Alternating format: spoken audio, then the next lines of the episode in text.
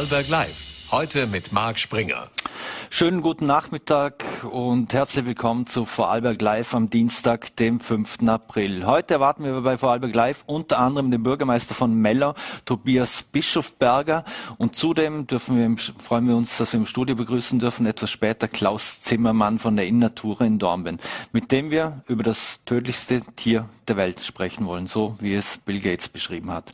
Doch wir wollen mit einem anderen Thema beginnen, das äh, auch die letzten 24 Stunden die mediale Nachrichtenlage sehr bestimmt hat. Und ich freue mich sehr, dass wir jetzt nach Wien schalten können, wo Reinhold Einwallner, SPÖ-Sicherheitssprecher, uns live zugeschaltet ist. Guten Tag, Herr Einwallner. Vielen Dank für die Zeit. Sehr gerne und schönen Nachmittag nach Vorarlberg. Herr Einwallner, äh, Ihre parlamentarische Anfrage zum Vorfall der, der Cobra, also des Personenschutzes von, von Bundeskanzler Karl Nehammer und seiner Familie hatte für viel Wirbel gesorgt. Warum haben Sie sich denn entschieden, ein anonymes Schreiben in einer offiziellen parlamentarischen Anfrage zu verarbeiten? Naja, natürlich hat das jetzt im ersten Moment einmal für Aufregung gesorgt, muss aber dazu sagen, dass parlamentarische Anfragen natürlich das Hauptinstrument der parlamentarischen Kontrolle sind und äh, das Parlament ganz einfach auch die, die Regierung kontrollieren muss. Äh, warum wir uns entschlossen haben, dass wir äh, auszugsweise, es ist nicht das gesamte, es ist nicht der gesamte äh, Inhalt, der uns übermittelt wurde, äh, in, dieser, in dieser Anfrage auch öffentlich zu machen, weil es den Zusammenhang braucht. Wenn man diese Geschichte und diese Vorwürfe, um die, die da formuliert werden, äh, nicht, nicht kennt und nicht nachlesen kann, dann sind die, die Folgefragen sehr, sehr schwierig auch zu verstehen und in Verbindung zu bringen. Dann war es notwendig, ähm, diese, dieses, dieses Beschreiben oder diese, diese Beschreibung der Vorwürfe dementsprechend auch öffentlich zu machen. Mhm. Wie, aber wie seriös äh, ist dieses Schreiben? Äh, wie seriös schätzen Sie es selber ein? Also Sie müssen sehr, ja. es muss ja für Sie sehr vertrauenswürdig, glaubwürdig sein, dass Sie es veröffentlicht mhm. haben. Ja, selbstverständlich. Also wenn das jetzt ein, eine, eine unseriöse, einen unseriösen Hintergrund hätte, dann hätten wir das natürlich nicht gemacht. Äh, es ist so, dass dieses Schreiben nicht ganz isoliert dasteht. Da gibt es schon auch noch eine Reihe von weiteren Hinweisen, die wir bekommen haben, dass die Darstellungen, so wie das, dass das Innenministerium darstellt, die Vorfälle vom 13. Äh, März in dieser Form äh, nicht stimmen, sondern dass es da einen anderen Hintergrund gibt. Und das Schreiben ist ein Teil von mehreren Informationen, das wir, die wir erhalten haben. Äh, und äh, deswegen haben wir uns äh, entschieden, es zu veröffentlichen. Und ich sage auch dazu, wenn man das Schreiben durchliest und wenn man sich anschaut, dann sieht man auch, dass das ziemlich sicher jemand ist, also der ein Insiderwissen hat und auch schon auch Hintergrundinformationen kennt und daher schätze ich es schon als sehr seriös ein. Hm. Waren Sie mit der Person, diesem Informanten, äh, jetzt nochmals in Kontakt oder haben Sie da überhaupt eine Möglichkeit, mit dem in Kontakt zu treten? Oder ist der so anonym an Sie herangetreten, dass Sie im Prinzip, äh, wenn Sie das argumentieren wollen, äh, gar keinen Kontakt mehr zu dem hätten? Es gibt, es gibt keine, keinen wirklichen Kontakt natürlich, wie das oft ist bei, bei anonymen äh, Schreiben, die man äh, die man zugespielt bekommt. Aber ich muss Ihnen eines sagen, ich bin jetzt in dieser, in dieser Geschichte ungefähr seit einer Woche, zehn Tagen intensiv dran zu, zu recherchieren. Äh, und eines merkt man natürlich sehr, sehr deutlich, äh, dass sich äh, ja, sehr, sehr viele Personen in dem Umfeld und die in diesem Umfeld äh, tätig sind, sind irrsinnig vorsichtig und trauen sich eigentlich nicht ganz aus der Deckung. Äh, da gibt es zwar auf der einen Seite ein großes Rumoren und eine, eine sehr hohe Unzufriedenheit mit der, mit der Gesamtsituation, aber, aber die meisten Informationen, die man in diesem Umfeld bekommt, sind äh, anonym oder so vertraulich, dass man die Personen, äh, von denen man sie bekommt, dann auch nicht öffentlich nennen darf. Mhm. Sie haben gesagt, dass Sie nur Auszüge veröffentlicht haben. Warum haben Sie nicht das, das ganze Schreiben veröffentlicht? Äh, ist, ist das so sensibel oder, oder was sind die Hintergründe? Ja, ja da hat es ein, ein, paar Passagen gegeben, äh, die, die in eine Richtung gegangen sind, wo ich gesagt habe, das hat, äh, hat keinen Mehrwert für die Anfrage. Äh, und darum haben wir die, die ausgeklammert, aber das auch gekennzeichnet. Äh, also nicht einfach etwas rausgestrichen und, äh, und das nicht gekennzeichnet, sondern das ist auch ersichtlich, wo wir nach Passagen äh, ausgeschnitten haben. Also Sie haben nicht noch ein Ass im Ärmel? Nein, da, da geht es da geht's nicht um, um irgendwelche Asse und da geht es auch nicht um eine Taktik, die man, die man da anlegt. Äh, ich, ich sehe es natürlich auch als meine Aufgabe. Wenn man auf, als Abgeordneter auf einen Missstand hingewiesen wird, äh, dann sehe ich es schon auch als Aufgabe, diesem Missstand nachzugeben. Und wir haben äh, weder in dieser Anfrage behauptet, dass es genauso war, wie es geschrieben ist, äh, noch etwas anderes. Wir haben dieses, dieses Schreiben äh, mit eingebaut in die Anfrage und haben dann sehr, sehr sachlich abgefragt, ähm, die, die Fragen, die aus unserer Sicht äh, relevant sind zu diesen Vorfällen am 13. März. Mhm. Was genau werfen Sie denn Bundeskanzler Karl Nehammer vor? Ja, wenn man, äh, es gibt einen, einen schwerwiegenden äh, oder ein, ein schwerwiegendes äh, Momentum, das ihm, das ihm vorgeworfen wird, ist, dass nach diesem ähm, Vorfall äh, versucht wurde, äh, das, was tatsächlich passiert ist, zu verduschen und dass er da selbst mit involviert war äh, und interveniert hat, dass es anders dargestellt wird. Das ist, wäre der, der, der größte Vorwurf, den man, den man da machen äh, kann und muss. Äh, und darum ist es auch für uns absolut aufklärungsbedürftig, dass wir dieser Frage auf den Grund gehen, ob diese Intervention beim Chef der Cobra tatsächlich stattgefunden hat oder nicht. Äh, und da erhoffen wir uns äh, von den parlamentarischen Anfragen, die wir jetzt einerseits an den Bundeskanzler, aber auch an den Innenminister gestellt haben, dementsprechend aufklären. Mhm. Überraschenderweise hat Bundeskanzler Karl Nehammer ja im Prinzip prompt äh, reagiert und sogar äh, Pressekonferenz noch äh, einberufen gestern Abend, wo er sich da, dazu geäußert hat, was ja eigentlich sehr ungewöhnlich ist für das Staatsoberhaupt eine, eines Landes. Äh, wie sehr hat Sie diese Reaktion überrascht, auch in dieser Heftigkeit? Das hat uns äh, nicht nur mich überrascht, sondern es hat ganz viele in, äh, auch in der, in der Medienlandschaft in, in, in Wien äh, sehr überrascht, dass man, dass es da gestern eine so eilig einberufene Pressekonferenz gegeben hat. Ähm, ich sage aber auch dazu, dass es natürlich fast auch mit ein Indiz ist, dass es nicht ganz haltlose Behauptungen sind, die da im Raum stehen weil sonst äh, hätte es wahrscheinlich diese Reaktion in der Form nicht gegeben. Ähm, das hat mich überrascht, äh, auch, auch die Heftigkeit der Reaktion hat mich überrascht. Aber ich sage ganz, ganz ehrlich, ich äh, muss, muss man über die Krisenkommunikation von Herrn Nehammer wenig Gedanken machen. Aber wie gesagt, äh, das war ein, hat fast, man hatte fast ein bisschen das Gefühl, das ist ein bisschen die Flucht nach vorne in dieser Frage. Weil wenn man sich seine Pressekonferenz genau anschaut, dann äh, sieht man auch, dass er eigentlich kein, nicht wirkliche Vorwürfe tatsächlich entkräftet hat. Mhm. Jetzt äh, Kanzler Karl Nehammer hat ja auch gesagt, Sie hätten die Sicherheit seiner Familie gefährdet. Äh, was sagen Sie dazu oder was haben Sie dazu in, zu entgegnen? Na, das kann ich aufs Entschiedenste zurückweisen. Das äh, ist überhaupt nicht passiert. Ich sehe das eher als ein, ein Ablenkungsmanöver des des Bundeskanzlers. Äh, er hat gestern behauptet, wir hätten ein Sicherheitskonzept veröffentlicht äh, in dieser, in dieser Anfrage. Das haben wir natürlich überhaupt nicht getan. Es wurde kein Sicherheitskonzept veröffentlicht. Äh, und ich sehe das ganz, ganz entschieden anders wie er. Wir haben sehr seriös Fragen zu diesem, zu diesem Tag und zum generellen Umfeld, was alles noch, noch behauptet wird, äh, gestellt und das hat mit Verraten von einem Sicherheitskonzept ganz und gar nichts zu tun. Mhm. Jetzt heißt es in diesem Schreiben, das Sie veröffentlicht haben, ich zitiere, äh, unter vorgehaltener Hand wird aber auch darüber gesprochen, dass es für die Frau sowie Kinder gar keinen Schutzauftrag gibt. Dies dürfte einfach eine Gefälligkeit der DSE für den Herrn Bundeskanzler sein. Zweifeln Sie persönlich die Schutzwürdigkeit der Familie Nehammer an? Dass sie keinen Personenschutz benötigt, auch in Zeiten von Corona und mhm. den ganzen Gegnern und wir schon wissen, was da alles passiert ist? Mhm.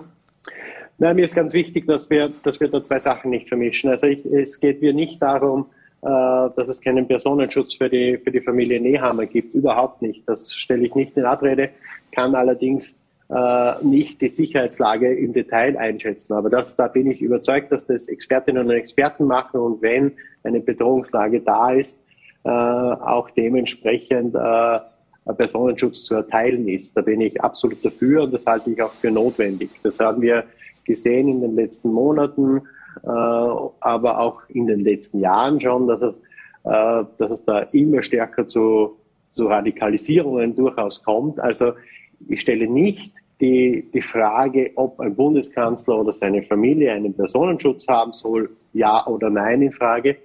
In Frage zu stellen ist der Umgang, den man dann hat mit dem Personenschutz. Äh, und, und der ist dann ein bisschen zu hinterfragen. Also da, da gibt es schon äh, den, den einen oder anderen Aspekt, den man hinterfragen muss. Ich sage das jetzt ganz, ganz offen. Ich glaube, dass Cobra-Beamte und Personenschützer dann im Endeffekt, es gibt den, den einen Vorhalt, dass, dass es auch für äh, Botendienste teilweise äh, die, die Beamten herangezogen wurden. Äh, für die sind sie dann aus meiner Sicht nicht mehr zuständig. Sie sind für Personenschutz zuständig. Das können sie, das machen sie gut aber für Botendienste braucht man dann keine Coca mhm. Wenn ich Sie aber richtig verstanden habe, Sie haben es gerade selber gesagt, es ging ja um zwei Dinge und ein etwas, worum es Ihnen ging, und Sie mögen mich korrigieren, wenn ich es jetzt falsch verstanden habe, ist, ob etwas vertuscht wurde. Ähm, warum war es dann aber nötig, auch äh, darüber zu schreiben oder es zu veröffentlichen, äh, wo die Personenschützer sich befinden, wenn die Kinder in der Schule sind und ähnliches? Oder auch, dass es offensichtlich ein amikales, äh, äh ein amikales Verhältnis zwischen den Personenschützern sowie äh, Frau Nehammer gibt oder ähnliches. Hätte, musste man das vermischen oder hätte man sich da nicht auf ein, eines konzentrieren können? Nein, hätte, natürlich hätte man nur einen Punkt herausgreifen können, aber aus meiner Sicht gibt es drei Punkte, die man in dieser, in dieser Geschichte sich anschauen muss. Das eine ist, äh, wie besprochen, gab es tatsächlich eine Einflussnahme des Bundeskanzlers, eine Intervention des Bundeskanzlers äh, im, im Nachhinein nach diesem Vorfall, um ihn anders darzustellen. Das ist das eine. Da geht es zum Beispiel darum, äh, dass es den Verdacht gibt, dass man die Dienstzeiten der Beamten verändert hat im Nachhinein und es so aussehen lassen wollte, wie wenn das Ganze außerhalb der Dienstzeit passiert ist. Also das ist der, der eine Faktor, den man sich anschauen muss. Der zweite Faktor ist, glaube ich, der Vorfall an sich am 13. Äh, März. Was ist da wirklich genau passiert? Weil da gibt es unterschiedliche Darstellungen. Einerseits vom Innenministerium, andererseits von mehreren äh, unterschiedlichen Quellen, also nicht nur Quellen, die wir als SPÖ haben, sondern auch andere Oppositionsparteien. Äh, und, der, und der dritte Faktor ist, wie war der generelle Umgang oder wie ist der generelle Umgang äh, mit, mit, dem, mit den Personenschützern im, äh, innerhalb der, der Familie oder im, im Umfeld der Familie. Das sind die drei Punkte, die, die es eigentlich zu klären gibt. Und ja, jetzt hätte man das stückchenweise machen können, dann hätte man gesagt, naja, die SPÖ macht es so Brocken für Brocken, um, um möglichst lange äh, das, das Thema, das Thema zu, zu spielen und in der Öffentlichkeit zu lassen. Nein, wir haben uns entschieden, es gab ein, es hat ein Schreiben gegeben, wo sehr viele Vorwürfe kumuliert sind und auch andere Hinweise, dass das tatsächlich so ist. Äh, und wir haben uns dazu entschieden, dann gleich alles gesamthaft abzufragen und in allen drei Punkten möglichst viel Aufklärung zu erhalten. Mhm. Abschließend, wenn Sie auf die letzten 24 Stunden zurückblicken, äh, würden Sie es dann in dem Fall genau so wieder so machen, wenn Sie sehen, was das alles ausgelöst hat? Naja, das ist immer, ist immer die Frage, vielleicht im, im Nachhinein könnte man vielleicht ein kleines Detail vielleicht noch etwas, etwas anders machen, aber im Grunde ja. Im Grunde ja, weil äh, man hatte, man versucht ja jetzt eine Umkehr. Man versucht ja mich jetzt zu skandalisieren, dass ich äh, böse Abgeordnete eine Anfrage stelle. Äh, und das ist mein verfassungsmäßiges Recht und auch meine Pflicht, das zu tun als Parlamentarier. Äh, und auf diese Darstellung will ich mich auch nicht, äh, nicht einlassen. Also das ist nichts Böses, was ich getan habe. Äh, wenn ich einen Sachverhalt von jemandem bekomme und nachfrage, was, was da tatsächlich dahinter steckt. Jetzt ist eigentlich der Bundeskanzler und der Innenminister am Zug, die müssen jetzt aufklären, die haben jetzt die Möglichkeit, diese diese, diese Vorwürfe zu entkräften und äh, darzulegen, dass es nicht stimmt. Äh, oder wenn etwas Wahres daran ist, und ich glaube, dass es da schon äh, einiges, einiges gibt, das sehr, sehr nachvollziehbar ist, das eine oder andere, äh, das äh, entsprechend auch die Konsequenzen bezogen. Wer wird dann schlussendlich äh, ermitteln? Wird äh, im Prinzip das Parlament, es gibt ihre, ihre Anfrage, äh, wird das dann ein Fall für die Staatsanwaltschaft oder wer soll diesen Fall dann objektiv ermitteln? Hm. Das kann, kann ich jetzt nicht sagen. Ich habe ja keine, keine Anzeige gemacht. Das wurde gestern auch ein bisschen, bisschen vermischt, überhaupt nicht. Äh, ich habe wirklich nur, nur, diese, nur diese Anfrage gestellt. Äh, der Bundeskanzler hat gestern Anzeigen angekündigt in seinem Statement. Äh, und wenn es tatsächlich Anzeigen gibt, dann äh, wird, es, wird es Ermittlungen geben und dann dürfen wir sehr gespannt sein, was diese Ermittlungen ergeben. Aber, aber wie gesagt, aktuell gibt es, glaube ich, ein Disziplinarverfahren für, die, für die einzelnen Beamten. Aber was mich schon in der Darstellung des Innenministeriums ein bisschen gestört hat, dass ich das Gefühl habe, man, man schiebt jetzt alles so den, den Beamten wieder zu. Also das sind immer die letzten im, im Glied, in der, in der Kette, die letzten an der Reihe, wo man sich dann abputzt und, und das halte ich auch nicht für, für richtig und fair und darum äh, hoffe ich, dass es eine umfassende Aufklärung gibt in diesem Fall. Gehen Sie davon aus, dass es äh, An äh, Anzeige gibt?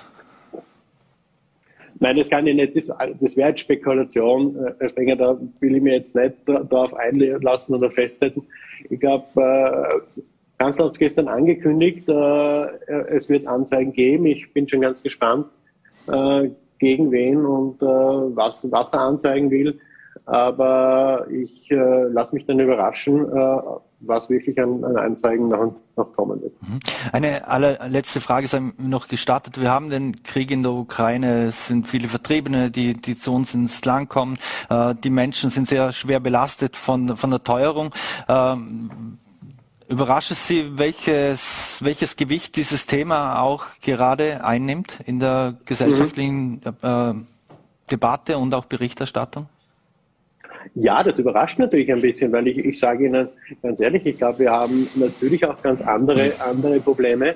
Und das ist nicht der, das Allerwichtigste, überhaupt nicht. Wir haben heute eine, äh, im Nationalrat eine Sondersitzung äh, durchgeführt, äh, also auf Initiative der SPÖ, um die Teuerung zu stoppen und Maßnahmen gegen die Teuerung zu setzen. Das ist ein viel, viel wichtigeres Thema. Das ist ein Thema, das den Menschen direkt unter den, unter den Nägeln brennt.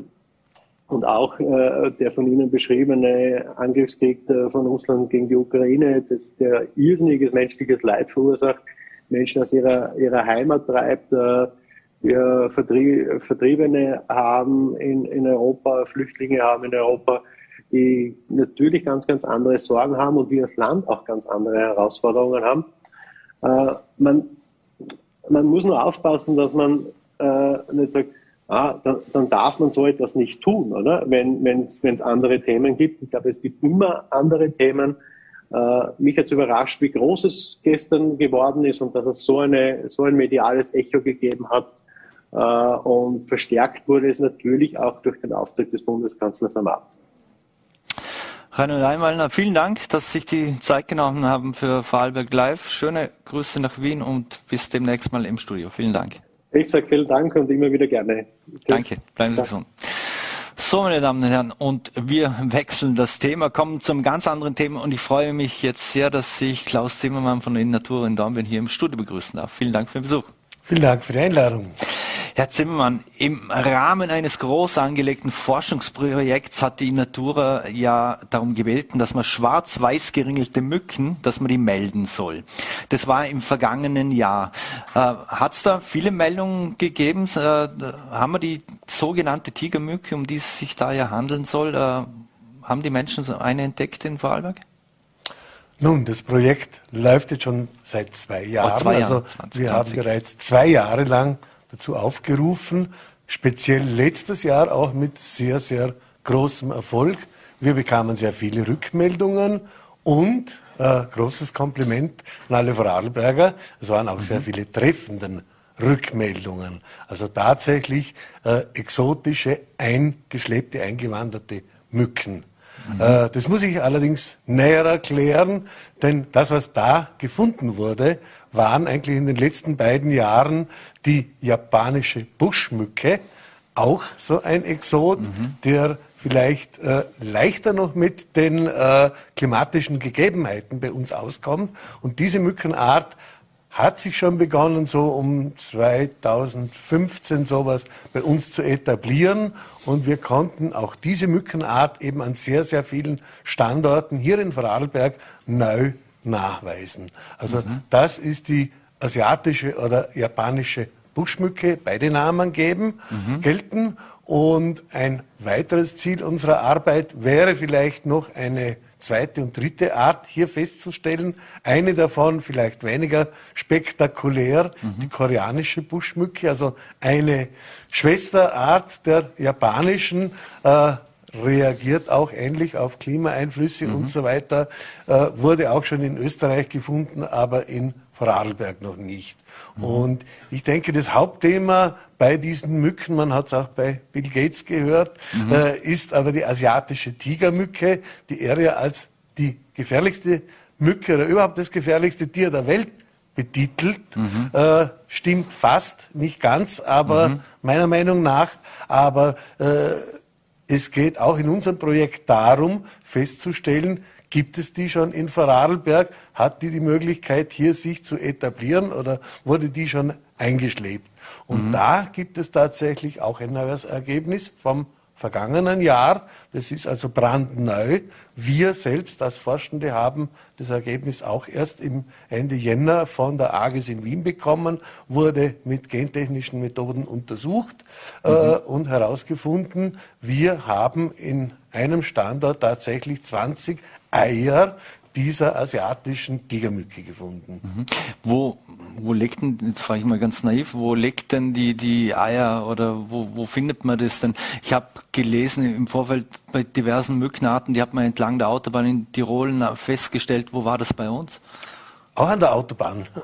Aha. Also äh, es geht einmal generell darum, äh, diese Mücken werden eingeschleppt, wie ich schon sagte. Mhm. Äh, was gibt es hier in Vorarlberg für Möglichkeiten? Also einen großen Flughafen haben wir nicht, großen mhm. Hafen haben wir mhm. nicht, also bleibt der Verkehr auf der Straße und der Schiene als wahrscheinlichste Einschleppungsquelle. Mhm. Äh, aus diesem Grund haben wir natürlich Autobahnraststätten beprobt, genauso wie Speditionsparkplätze und auch große öffentliche Parkplätze in Städten. Das mhm. sind so klassische äh, Orte äh, mit erhöhtem Einschleppungsrisiko, wie sie auch eben von Fachgremien wie der äh, Weltgesundheitsorganisation oder der Europäischen Gesundheitsbehörde mhm. auch ausgegeben werden. Mhm. Wir haben ja den, den Arlberg sozusagen als natürliche Barriere. Das, das heißt vom Prinzip her, es kommt eher aus der Schweiz und aus dem süddeutschen Raum, dass, dass diese Tiere dann eingeschleppt werden? Ja, das ist ein sehr, sehr spannendes Argument eigentlich.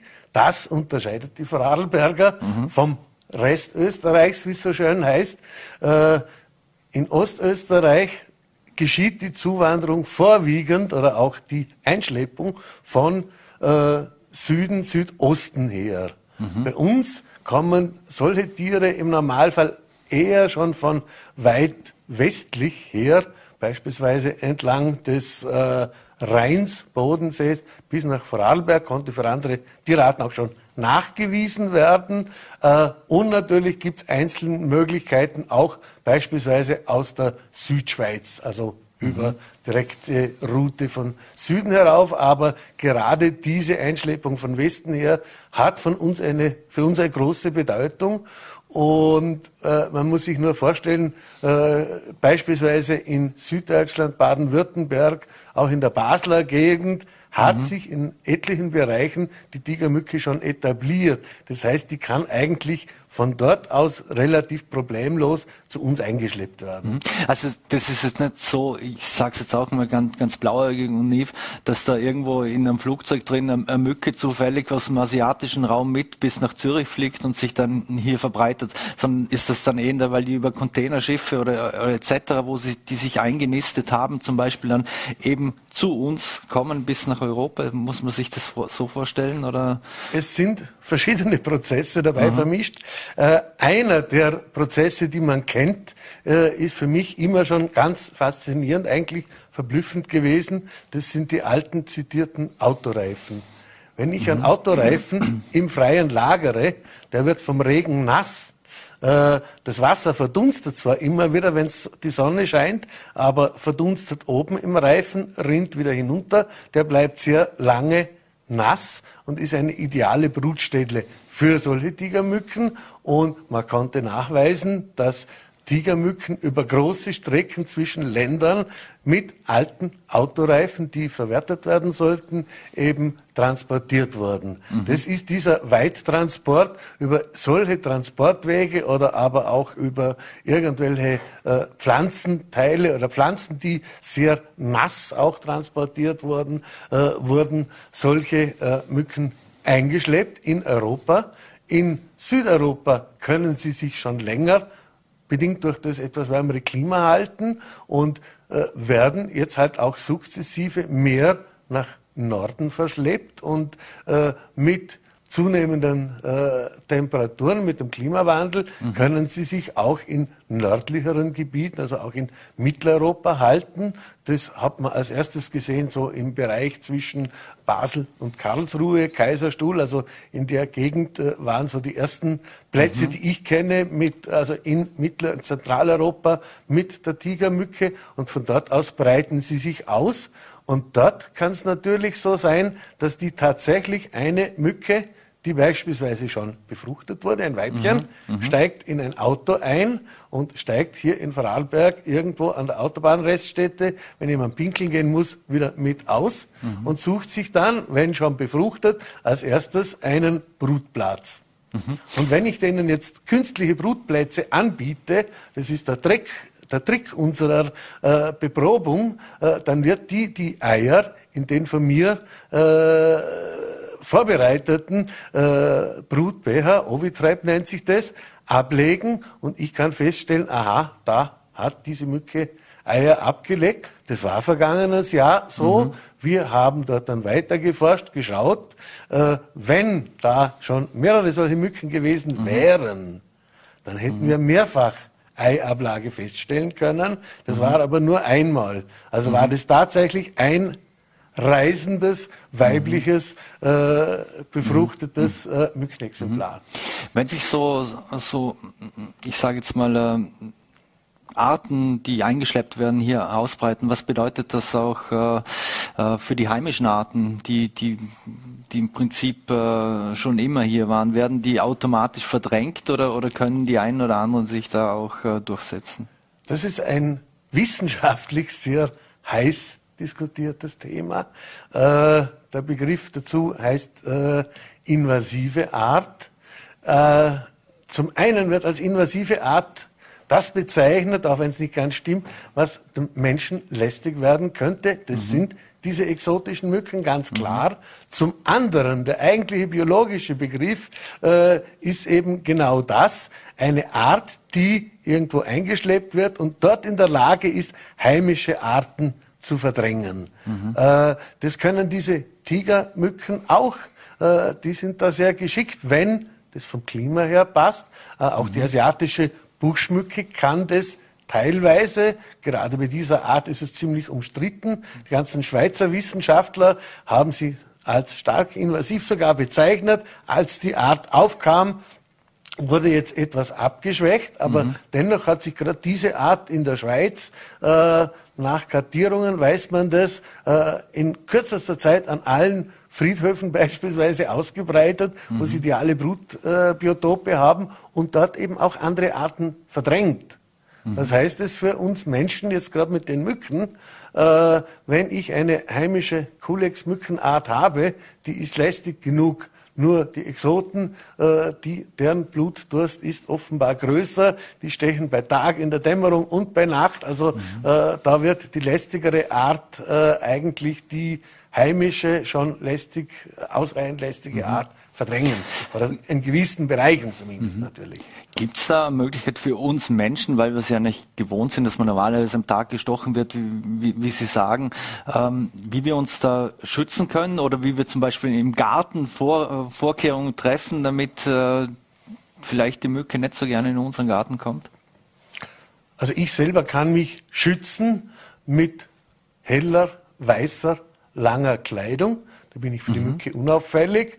Äh, Mücke reagiert auch auf Gerüche, also bevor ich ins Freie gehen, abduschen, mhm. dass ich nicht auf 100 Meter von also Mücke Schweiß, erkennt werde. Reagiert es auf Schweiß in dem Fall? Genau, also mhm. äh, die reagieren auf mindestens 50 äh, Substanzen, die wir von uns geben. Also 50 sind nachgewiesen, gewiesen, weit mehr mhm. werden es sein. Also die reagieren auf unser Körpergeruch.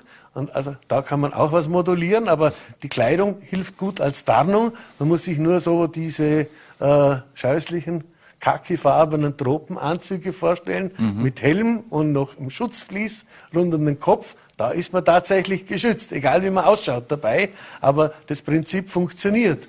Wir haben jetzt natürlich auch noch chemische Prinzipien, also die chemischen Repellents. Äh, die wirken auch sehr zuverlässig auf der Haut. Ist es aber, haben wir die, die chemischen Mittel, die wir, die wir hier haben und, und einsetzen, ich will jetzt keine, keine Marke oder, oder ähnliches, wirken die bei dieser Mücke dann, dann gleich oder müsste man rein theoretisch irgendwas aus dem asiatischen Raum äh, importieren, weil die schon besser wissen, was die Mücken eigentlich nicht mögen? Äh, das sollte auf der Packung stehen. Mhm. Bei den meisten Repellents steht es mhm. tatsächlich auf der Packung und äh, sie Repellen heißt ja, die vertreiben mhm. die Mücken. Wenn jetzt eine Mücke todesmutig sich dem Gestank widersetzt, trotzdem sticht, das ist nicht ausgeschlossen. Aber der Großteil der Mücken wird Reißaus nehmen von diesem Geruch. Und mhm. das funktioniert bei den exotischen Mücken im Normalfall genau gleich, wenn es sich um Standardprodukte handelt. Schwieriger ist es, wenn ich Hausmittel einsetze. Es gibt Duftstoffe, viele, denen man nachsagt, die sollen da helfen. Mhm. Aber wenn ich die verwende gegen, speziell gegen exotische Mücken, dann äh, kann die Wirkung doch abgeschwächt sein. Mhm. Äh, diese Repellents wirken übrigens auch gegen Zecken. Nicht alle, aber da, wo es draufsteht. Also mhm. da tut man tatsächlich gut daran, den Beipacktext zu lesen. Mhm. Und den Apotheker seines Vertrauens zum Beispiel zu, zu fragen ja. oder Drogeristen. ähm, wir haben es schon angesprochen, Bill Gates hat es als das gefährlichste Tier der Welt äh, bezeichnet. Was macht diese Tigermücke? Also grundsätzlich, es ging ja darum, dass sie Krankheiten übertragen kann. Wenn jetzt so ein Tier eingeschleppt wird, heißt das gleich automatisch, dass die automatisch Dengue-Fieber oder Westnil-Fieber, äh, glaube Westnil-Fieber äh, mitbringt oder, oder kann es auch sein, dass die nix, keine Krankheiten automatisch da mitbringen und im Gencode haben oder wo auch immer? Ja, Gott sei Dank ist es absolut sicher nicht so. Mhm. Also da müssen wir uns keine Sorgen machen.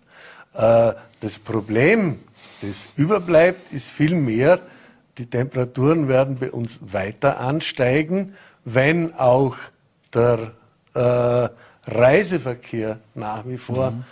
anhält, ist die Wahrscheinlichkeit künftig einfach höher, dass auch Menschen mit solchen Erkrankungen bei uns sind, die dann gestochen werden und die Mücke es dann auf andere gesunde Menschen übertragen kann. Das mhm. kann künftig stattfinden, aber davon sind wir noch weit entfernt, vor allem weil eben auch diese Krankheitserreger ihr Optimum bei höheren Temperaturen haben, die wir nicht erreichen hier. Und das nächste ist, es bräuchte auch eine weit größere große Population dieser exotischen Mücken bei uns, dass das Netz funktioniert, äh, dass die äh, sich tatsächlich auch eben mit den Krankheitserregern so verbreiten können. Mhm. Abschließend noch heißt es also, wenn wir jetzt eher mildere Winter haben und äh, das kommt diesen Arten in dem Fall entgegen oder kann es sein, dass die auf einmal weg sind, weil wir, mal einen ordentlichen Winter haben, wo es Kirk Schnee hat, ordentlich kalt ist, so wie man es von früher kannte? Äh, es dezimiert diese Tiere auf alle Fälle. Mhm. Der Effekt ist da. Das ist auch bei heimischen Schädlingen so. Mhm. Ein strenger Winter säubert einfach. Bei den mhm. großen Tieren kommen dann noch die Räuber dazu, die Aasfresser, die mhm. da richtig sauber machen, aber eben auch Insekten und andere wirbellose Tiere werden in sehr kalten oder vor allem auch trockenen Wintern tatsächlich stark reduziert. Ausgerottet werden sie dadurch nicht. Äh, das Zweite ist, umgekehrt hat man natürlich beobachtet, dass beispielsweise gerade diese äh, asiatischen Tigermücken schon bessere Wintereier produzieren, die schon frostresistenter sind als die Eier, die sie beispielsweise in ihrer Heimat in Asien produzieren. Also die Tiere sind sehr wohl auch fähig, sich an die klimatischen Bedingungen in gewissem Rahmen zumindest anzupassen. Weiß man eigentlich auch, ob die sich kreuzen? Äh, die kreuzen sich prinzipiell nicht. Äh, es handelt sich ja um unterschiedliche Arten. Mhm. Nur das Ganze wird weit, weit komplexer, weil äh, wenn ich von einer Tigermücke spreche, dann ist es irgendwo so ein Artenkomplex komplex, das ist jetzt kein wissenschaftlicher Begriff, aber da gibt es einfach auch Varietäten von unterschiedlichen Standorten, die alle auch besondere Merkmale, besondere Eigenschaften haben. Und da kann eine Mischung sehr wohl auch irgendwelche Mutationen anregen. Also das mhm. sind ganz natürliche Anpassungsprozesse. Mhm. Hat das eigentlich auch einen Einfluss auf äh, den natürlichen Kreislauf? Ist es den Räubern wurscht, was für, äh, für Mücke die fressen, ob es eine Tigermücke ist oder eine heimische Mücke? Weiß man dazu etwas? Also im Normalfall ist es egal, es sei denn, es ginge darum, dass mit der Mücke auch irgendein Parasit oder irgendein Keim aufgenommen wird, der äh, dem Räuber selber auch schaden kann. Auch das kann natürlich passieren. Mhm. Eine letzte Frage noch, eine allerletzte. Jetzt habe ich gelesen, es gibt ja das Friedrich-Löffler-Institut in Deutschland, die haben auch äh, Zuchtlabors äh, so ein ähnliches, wo auch geforscht wird, unter anderem Tigermückennetze. Mit wem arbeiten Sie als in Natura da zusammen? Ja, also Friedrich, Friedrich-Löffler-Institut ist eine gute Adresse. Äh, wir haben als Berater für unser Vorarlberger Projekt äh, zum einen, äh, und dort spielt das Löffler-Institut auch mit, äh, den äh, Professor Helge Kampen mhm. und die Frau Doreen Werner, die Betreiber des Deutsch, also die wissenschaftlichen Betreiber des deutschen Mückenatlas, also mhm. die äh, Mückenkapazunder, wie es so schön heißt, von Deutschland. Äh, sehr froh, dass wir diese Kollegen gewinnen konnten. Äh, als nächstes in Österreich haben wir unter anderem äh, die Frau Bakran-Lebel von der AGES, die ist ja auch Kooperationspartnerin, das mhm. kann ich vielleicht noch in einem Satz ausführen. Unser Projekt muss ja die Mücken irgendwo erkennen mhm. und äh, das geht mit mikroskopischen Auswertungen und so weiter an den Eiern nur bedingt.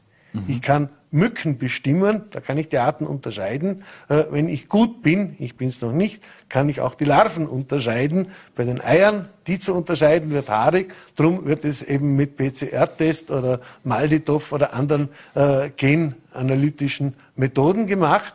Und das können wir hier nicht machen derzeit. Das macht die AGES zentral für alle Bundesländer. Also mhm. das ist eine Kooperation, die wir während unserem Projekt gewinnen konnten, ist ganz wichtig. Da bekommen wir eine wirklich zuverlässige Auswertung. Und damit sind wir natürlich auch mit den fachlichen Kapazitäten an der AGES und an der WedMed Uni in Wien verbunden. Und äh, die Schweiz darf auch nicht fehlen. Wir haben äh, von der äh, Schweizerischen Schädlingsberatungsstelle in Zürich äh, die Gabi Müller als weitere Expertin. Sie betreut äh, Tigermückenstandorte im Raum Zürich. Also mhm. wir haben da ein recht prominentes Team, das uns unterstützt. Und ich denke, ohne solche Unterstützung wäre das auch nicht möglich, mhm. sowas durchzuführen. Da drängt sich eine wirklich allerletzte Frage jetzt noch auf und, und zwar die Frage der Eindämmung. Lasst man, wenn, wenn Sie sagen, man weiß, es gibt Standorte etc., lässt man die Tiere im Prinzip gewähren, dass sie sich ausbreiten können oder, oder wie auch immer oder nisten können oder versucht man da dann wirklich auch die, die einzudämmen und äh, Mittel einzusetzen oder ähnliches, ich sage mal, dass man sie ausrottet vom Prinzip her in unseren Breitengraden? Also eine Ausrottung wird sicher nicht stattfinden, mhm. aber eine Eindämmung, äh, mhm. äh, das äh, ist natürlich angestrebt. Äh, möglichst starke Eindämmung geschieht auch in Deutschland, kostet ziemlich viel Geld, so ist es nicht, muss auch in Ostösterreich schon begonnen werden an manchen Standorten. Äh, das ist tatsächlich ein großes Thema, nur darüber hat die Behörde zu entscheiden. In dem Fall ist das Gesundheitsbehörde und als zweites natürlich die übergeordnete Instanz des Gesundheitsministeriums, äh, die AGES. Dort gibt es ganz klare Richtlinien. Als Beispiel, wir haben diese 20 Tigermückeneier mhm. gefunden auf der Autobahnraststätte einmal.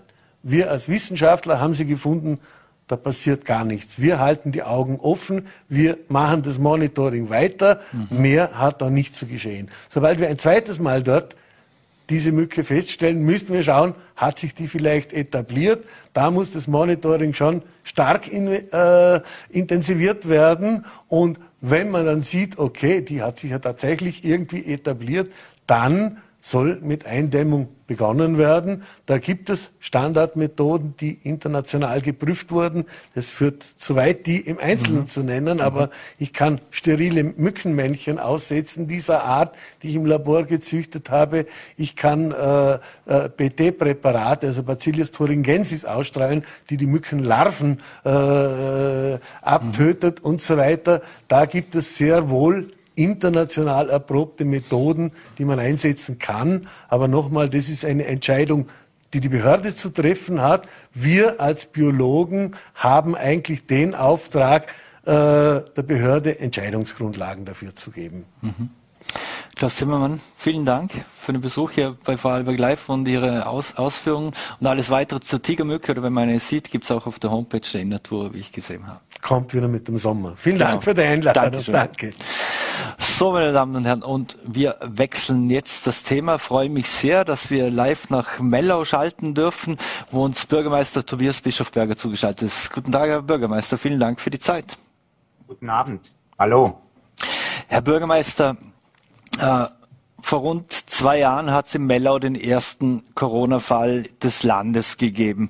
Im Dezember haben Sie noch gemeinsam mit dem Gemeindearzt sich an die Bürger gewendet, den Appell auf der, der Gemeindeseite auch zu sehen, dass man sich doch äh, impfen lassen soll. Wie ist denn jetzt der aktuelle Stand der Dinge in Ihrer Gemeinde in Bezug auf Corona? Ja, man ähnlich wie, glaube ich, im ganzen Land. Wir haben jetzt ja erlebt, dass man diese Omikron-Welle sind wir ja mittendrin, dass die komplett am Abflachen ist, denke ich auch ein bisschen auch dieser Maskenpflicht geschuldet.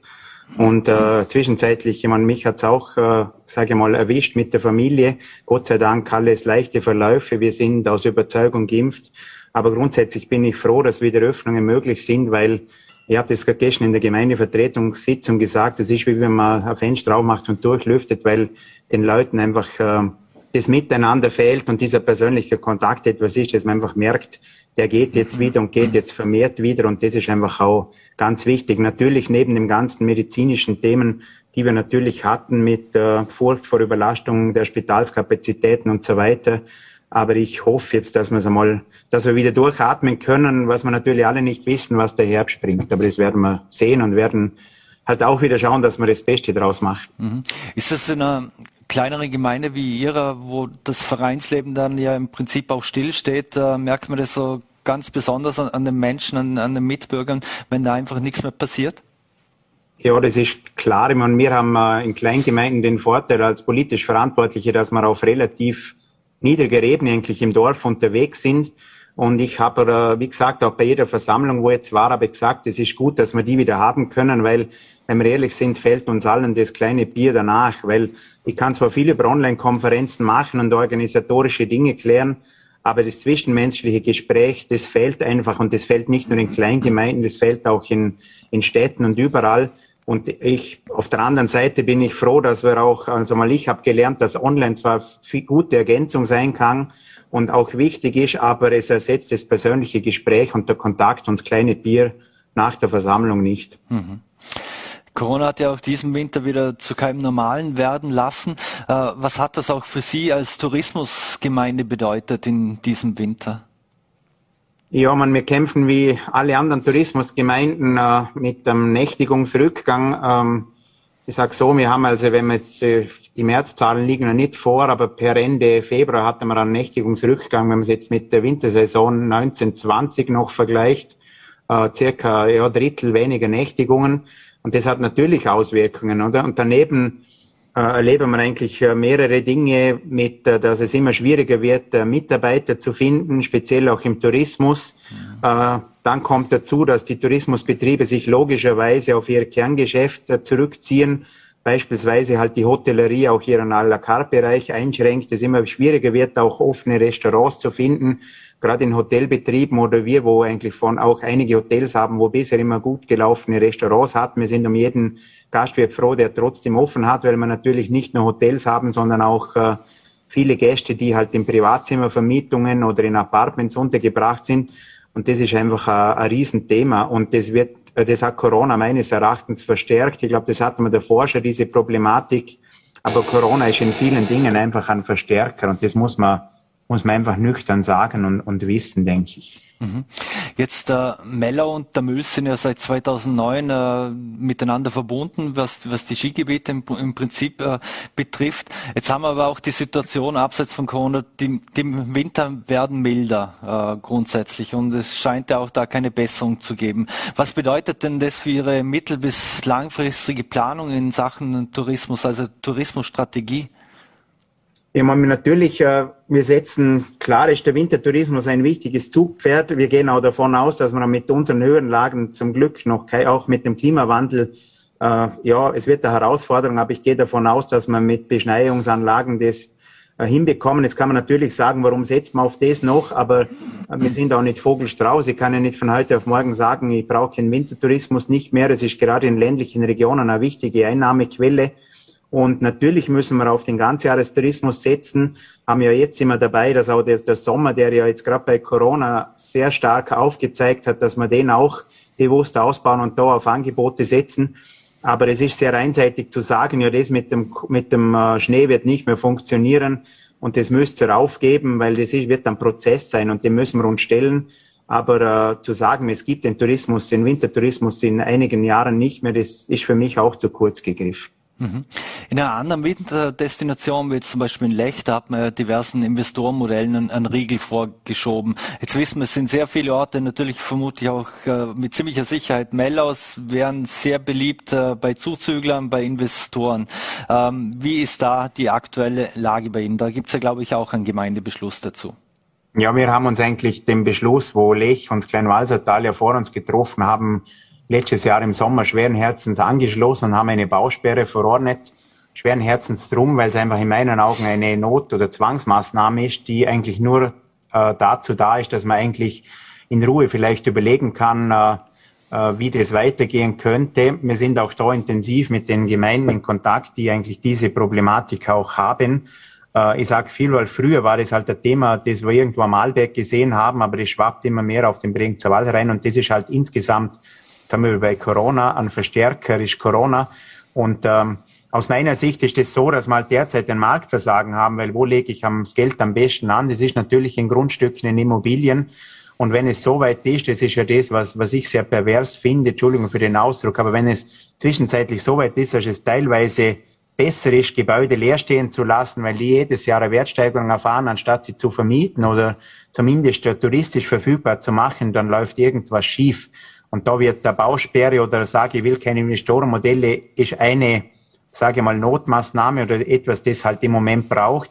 Aber das wird uns langfristig nicht helfen. Und, und da müssen wir uns gut überlegen, wo sich der Tourismus und auch das gesamte, der gesamte ländliche Raum bei uns hinentwickelt. Weil, ähm, ist, wie ich vorher schon gesagt habe, Mitarbeitermangel, äh, Nachfolgeproblematik, gerade in unseren kleinen und Mittelbetrieben, äh, dann dieser Investorendruck, das ist äh, ein Giftcocktail, sage ich einmal, äh, wo, wo ich weiß, dass wir da noch länger damit beschäftigt sein werden und nur Bausperren zu verordnen, ist halt, wie gesagt, eine Notmaßnahme, aber löst das Problem langfristig nicht. Mhm. Und auch eine Verschärfung des Raumplanungsgesetzes hilft uns auch Zeit zu gewinnen. Aber ich mache mir eigentlich äh, große Sorgen oder sehe halt als Herausforderung für die kommenden Jahre, dass wir unsere Tourismusstruktur äh, erhalten und dass wir auch diesen äh, kleinen und familiengeführten Tourismus erhalten und eigentlich diesen Ausverkauf der Heimat, wenn man ihn so nennen will, irgendwo aufhalten, nur äh, der Trend geht ganz klar in eine andere Richtung. Mhm. Und wir haben als Gemeinden halt nicht immer die Mittel, die wir bräuchten. Aber ich bin trotzdem zuversichtlich, dass wir es miteinander schaffen werden. Mhm. Wie sehr kommt der Druck auch schon von den Einheimischen oder, oder Hoteliers, die zum Beispiel dann sagen, ein Teil der Wohnungen, Apartments, die wir vielleicht bauen oder aufbauen, äh, würden wir gern verkaufen, die anderen würden wir dann vermieten übers Jahr. Gibt's da auch schon Druck äh, aus der eigenen Gemeinde? Ja, man, da können wir ganz offen reden. Das war bei uns äh, irgendwo äh, ein Stein, der das Ganze ins Rollen gebracht hat, dass halt äh, ein Hotel ganz konkret sich überlegt hat, das Hotel äh, umzubauen in Apartments und einen Teil zu verkaufen. Und dem haben wir jetzt einmal mit der Bausperre sage ich mal, haben wir Zeit gewonnen. Zum einen, dass vielleicht die Hoteliersfamilie noch mal drüber nachdenkt und zum anderen, dass wir halt gefordert sind, da miteinander Lösungen zu entwickeln. Das wird nicht einfach werden. Mhm. Aber natürlich gibt es den Druck, das ist klar. Ich meine, da sind wir wie bei diesem Cocktail. Wenn ich keine Nachfolger für meinen Betrieb habe, wenn ich irgendwo das Thema mit dem Investitionsdruck habe, dass ich ständig investieren muss, wenn ich als äh, Klein- und Mittelunternehmen, als Unternehmer 50, 60, 70 Stunden in der Hochsaison in der Küche oder im Service bin und eigentlich ständig arbeite und jetzt halt irgendwo sage, ja, für wen mache ich das überhaupt? Na, weil meine Jugend, meine Jugend interessiert es zum Beispiel nicht und ich finde keine Mitarbeiter mehr und ich habe immer noch eine höhere Belastung, dann sind wir mitten in diesem Cocktail, der natürlich solche Überlegungen aus Sicht einer Unternehmerfamilie völlig klar äh, werden lässt. Und aber im Gesamtpolitisch ist natürlich ein Wahnsinn, wenn wenn unsere Betriebe filetiert werden und am Ende des Tages halt äh, nicht mehr in heimischer Hand sind und auch, wenn wir sagen, wie es ist, aus meiner Sicht, das ist meine These oder das sieht man an anderen Beispielen, zum Beispiel im Tirol, wo es diese Investorenmodelle schon länger gibt, da muss ich dann schon hinterfragen, wie das, das Modell dann in 20, 30 Jahren ausschaut, speziell wenn es dann noch einen Generationswechsel erlebt und die Investoren, denen geht es, wenn wir sagen, es geht um, ins, um ins Investment, aber das ist nicht nachhaltig und auch keine langfristige Denkweise, meiner. Meinung nach. Da abschließend, ist es für junge Menschen in, in, in Mellau noch möglich, ein Eigenheim zu schaffen? Das ist die nächste Herausforderung, dass man halt auch mit diesem, äh, ich sag so, äh, die Skiverbindung hat viel Gutes bewirkt. Wir konnten in öffentliche Infrastruktur investieren. Wir haben kein Thema mit am Dorfladen, wo wir da halten, weil wir halt gewisse Umsätze generieren. Aber als gelernter Touristiker weiß ich auch, dass der Tourismus halt nicht nur Sonnenseiten hat, sondern wir leben jetzt halt eben auch, weil wir keine Zinsen mehr auf der Bank kriegen mit diesen steigenden Immobilienpreisen. Es wird immer schwieriger, das eigene Eigenheim irgendwo zu finanzieren. Das Grund, die Grundstückspreise sind aber da auch nur die halbe Miete. Das wissen wir alle auch. Wir haben derzeit nach wie vor einen, einen Bauboom, der seinesgleichen sucht. Äh, ich bin gespannt, wie lange das nur so weitergeht, weil im, im Moment ist das Problem, dass Geld nicht denkbar ist und Kredite recht günstig sind und ich auch investieren kann und die Baubranche boomt, aber im Prinzip gesund ist es nicht. Und wenn ich dann weiß, dass man halt im Rohstoffbereich, Stichwort Ukraine, jetzt auch nochmal ein Riesenproblem bekommen oder noch schauen müssen, wo das hinführt oder Stahlpreise schwanken oder auch beim Holzpreis haben wir ja auch enorme Schwankungen die letzten Jahre erlebt. Und dann bin ich gespannt, dann kann ich zusammenfassen als Politiker nur sagen, herausfordernde Zeiten.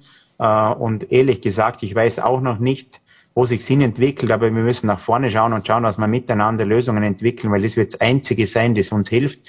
Und dann bin ich wieder bei meinem Anfangsthema. Wenn wir dann das kleine Bier nach der Sitzung nicht trinken dürfen, dann wird es schwierig, gemeinsam Lösungen entwickeln. Und insofern bin ich froh, dass wir jetzt vielleicht wieder einen gewissen Zeitraum bekommen und hoffentlich endgültig einmal Corona im Rückspiegel haben, dass wir gemeinsam auch wieder Dinge anpacken können. Und eine Online-Konferenz wird äh, das Problem nicht lösen, sondern wir müssen miteinander am Tisch sitzen und äh, ja, mhm. äh, face to face das diskutieren und schauen, dass wir als Region ähm, da Lösungen entwickeln. Auf der anderen Seite machen wir drum keine Sorgen, weil wir als Bregenzer Wald insgesamt recht gut aufgestellt sind. Wir haben ja einen Wirtschaftsmix. Wir sind ja nicht nur vom Tourismus abhängig, sondern wir haben ja Landwirtschaft, Gewerbe, Handwerk und das geht alles Hand in Hand. Und wir haben ein sehr gutes Klima unter den Regiogemeinden und aufgrund dessen will ich mir auch nicht Angst davor. Aber es wird herausfordern. Aber äh, wenn es einfach wäre, könnte es jeder, habe ich mal gehört. Mhm. Eine letzte Frage noch, weil ich mir die Bevölkerungsentwicklung etwas angesehen habe. Die war ja 2011 waren es noch 1314 im Mellau, jetzt sind wir aktuell bei 1257, zumindest die letzte Zahl, die ich, die ich jetzt gefunden habe. Ist es, weil junge Menschen abwandern oder ist es natürlich so äh, gekommen? Sie haben sich jetzt halt die Hauptwohnsitzstatistik angeschaut. Wenn mhm. ich die ganzen Nebenwohnsitze noch dazu nehme, gerade Mitarbeiter, die bei uns im Dorf wohnen, dann haben wir eine Steigerung. Natürlich, das, das stimmt, wir haben stagni also leicht stagnierende Zahlen, äh, wobei wir jetzt auch sehr zuversichtlich sind, weil wir haben die letzten Jahre viel in Kinderbetreuung, in Kindergarten investiert und merken jetzt auch, dass das bei den äh, Jahrgängen, die im Moment Kinder bekommen, dass man da wieder äh, sage ich mal, aus der Stagnation vielleicht in eine maßvolle Steigerung reinkommen. Aber das sind natürlich genau die Herausforderungen. Äh, wir müssen eine lebenswerte Gemeinde bleiben und da rede ich auch wieder als Touristiker. Der Tourismus darf keine Monokultur werden. Ich sage immer, wenn ich in die Gemeinde oder in, in eine lebenswerte Gemeinde investiere und dann im Umweg der Gast zufrieden ist, weil das eine tolle Gemeinde ist und wir eine tolle Lebensqualität haben und der drum herkommt, dann haben wir alles richtig gemacht. Wenn ich nur noch Dinge tue, weil es halt der Tourismus gern hätte, äh, dann bin ich vielleicht irgendwann einmal in einer Rheinbahnstraße, weil es muss immer beides sein. Es muss Lebensqualität im Dorf herrschen, dann bin ich ein Magnet, weil dann wollen Leute zu uns kommen und schauen, wie wir das machen. Und das ist mein Credo am Ende des Tages. Ich kann darum nicht unterscheiden, investiere jetzt in den Tourismus oder ins Dorf, sondern es sollte Hand in Hand gehen. Wenn wir in Lebensqualität und in dörfliche Infrastruktur investieren, dann haben wir am Tourismus Vorteile. Aber ich sage immer, wenn wir das beste Beispiel für mich der Alpabtrieb, wenn wir Kühe nur noch durchs Dorf treiben, weil die Gäste das gern sehen, äh, dann sind wir irgendwo nicht mehr authentisch und auch nicht mehr äh, das, was wir im Moment sind, nämlich irgendwo eine lebendige Gemeinde. Und da haben wir natürlich tagtäglich damit zu kämpfen. Oder wie Sie vorher gesagt haben, mhm. steigen die Grundpreise sind das Thema, äh, schauen, dass unsere Bevölkerung äh, zumindest nicht stagniert und wir nicht überaltert werden. Und das sind genauso Themen, die wir uns ständig stellen müssen. Und ein Schlüssel dazu sind halt Investitionen in die dörfliche Infrastruktur. Da haben wir die letzten Jahre einiges gemacht, aber es sind auch einige Themen offen. Also die Arbeit geht uns nicht aus und äh, wir kämpfen weiter. Mhm. Tobias Bischofberger, Bürgermeister von Mellau, vielen Dank, dass Sie sich die Zeit genommen haben für Vorarlberg Live. Ich wünsche alles Gute und vor allem bleiben Sie gesund. Danke ebenfalls und einen schönen Gruß nach Schwarzach. Dankeschön. Ciao miteinander. So, meine Damen und Herren, und das war schon wieder mit Vorarlberg Live. Wir bedanken uns fürs Dabeisein, würden uns freuen, wenn Sie morgen wieder einschalten, voller TV, NRT oder Ländle TV. Wünschen Ihnen einen schönen Abend und vor allem bleiben Sie gesund.